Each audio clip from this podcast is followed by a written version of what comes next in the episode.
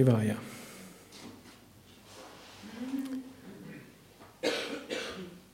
Satcharachara Paripurna Shivoham Nityananda Svarupa Shivoham Shivoham. Meine wahre Natur ist Shiva, sagt dieses Mantra. Shivoham, ich bin Shiva. Was ist jetzt Shiva? Shiva ist Bewusstsein. Shiva ist Liebe. Shiva wörtlich heißt der Liebevolle, der Gütige. Shiva ist auch ein Name für das Göttliche. Shiva steht auch für das Loslassen. Shiva hat so viele verschiedene Bedeutungen in so vielen verschiedenen Ebenen. Hier ist diese Ebene gemeint, die Tiefe meines Wesens, meine wahre Natur, Sein, Wissen, Glückseligkeit.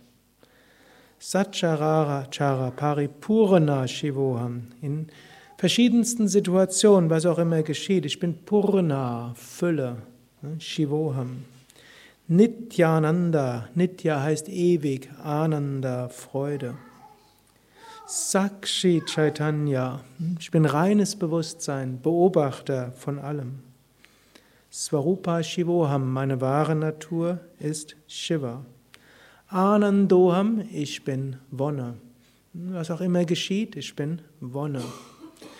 Das ist die große Behauptung der großen Meister und das ist auch die Erfahrung, die die großen Meister gemacht haben und auch die Erfahrung, die wir alle machen können. Und alles, was wir im Yoga machen, hilft auch, das zu erfahren.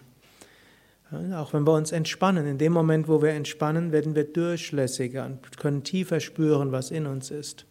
Wenn man verspannt ist, dann kommt man nicht sehr weit. Hm, so wie angenommen, man hat einen See und unten am See ist ein großer Schatz. Wir wollen den Schatz anschauen, vielleicht ihn genießen, vielleicht ist er ganz besonders schön. Wenn da jetzt viele Wellen sind, sieht man nicht viel. Wenn dort der Schlamm ist, sieht man auch nicht viel. So ähnlich, wenn in unserem Geist viele Wellen sind, sehen wir nicht so viel. Wenn viel Schlamm dort ist, sehen wir nicht so viel. Wenn Verspannungen sind, sehen wir nicht so viel. Und so lernen wir im Yoga uns etwas durchlässiger zu machen. Aber es das heißt nicht, dass wir deshalb so einen Leistungszwang haben müssen. Wenn wir nur ausreichend arbeiten, dann wird alles gut. Hm?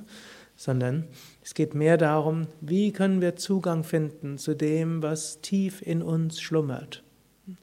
Und dazu ist vielleicht einige Anstrengung nötig, um die Wellen ein bisschen ruhiger zu machen. Dazu ist vielleicht einige Anstrengung nötig, um die Unreinheiten in diesem See zu beseitigen. Dazu vielleicht auch einige andere Anstrengungen nötig, um den Dreck, der auf diesem Schatz liegt, zu beseitigen. Dazu muss einiges an die Oberfläche kommen. Aber egal was wir machen oder nicht machen, der Schatz bleibt immer da. Das heißt, wir bleiben sein Wissen Glückseligkeit, ob wir es jetzt wissen oder nicht.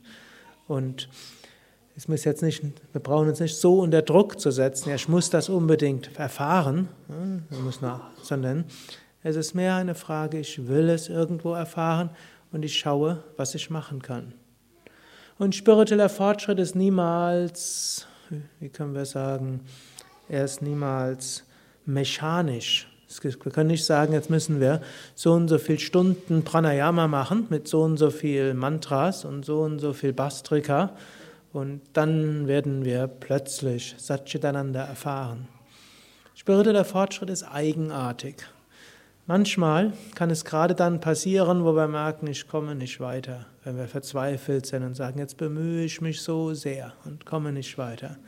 Wenn wir dann plötzlich den Sprung schaffen des Loslassens, der Hingabe, dann kann ganz plötzlich eine Verwirklichung kommen. Und nicht gleich die höchste Verwirklichung, die hm, Vorstufen der Verwirklichung. Plötzlich leuchtet diese Schönheit auf. Manchmal erfahren wir sie in uns, manchmal erfahren wir sie in einem anderen Menschen, manchmal erfahren wir es in der Natur. Und es gilt so auch immer wieder so wie eine, wir können sagen, eine Offenheit dafür haben. Wenn wir mit einem Menschen zusammen sind, wir aus gutem Grund beginnen, können wir auch Menschen sagen, Om Namah Shivaya. Wir können auch beginnen, guten Morgen und es wirklich wünschen.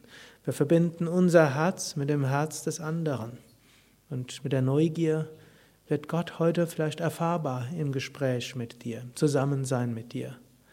Wenn wir einen Spaziergang machen, können wir auch bewusst, man wird Gott jetzt erfahrbar. Wie wird er erfahrbar? Kann ich ihn erfahren?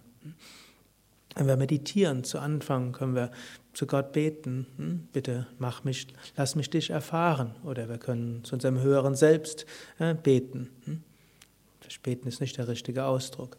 Wir können aber sagen, wenn es möglich ist, möchte ich heute Zugang dafür finden. Und immer wieder von neuem. Und manchmal ist der Zugang stärker, manchmal ist er schwächer. Wenn er einmal stärker ist, dann können wir ihn, können wir uns auch daran erinnern und können uns bewusst machen. Auch wenn ich ihn nicht in jedem Moment spüre, ja, ich weiß, es ist da, es ist erfahrbar, ich habe es erfahren. Und im Laufe der Zeit werde ich vielleicht mehr erfahren. Und ich will immer mehr aus diesem Bewusstsein heraus handeln.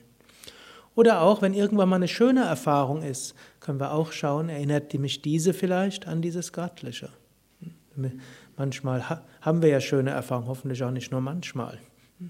Ja, können auch absichtslos in eine Yogastunde gehen, plötzlich ist es schön. Dann können wir überlegen, ist diese Schönheit vielleicht Ausdruck des Selbst? Ja, plötzlich überkommt einen ein Glücksgefühl, grundvoll und grundlos. Können auch bewusst machen, ja, da strahlt jetzt dieses Göttliche. Das können wir in Dankbarkeit annehmen und wir können uns bewusst machen, ja, dieses, was ich jetzt erfahre, ist eine Manifestation des Göttlichen. Die wird mit mir bleiben, auch wenn nachher im Alltag andere Stimmungen wieder kommen.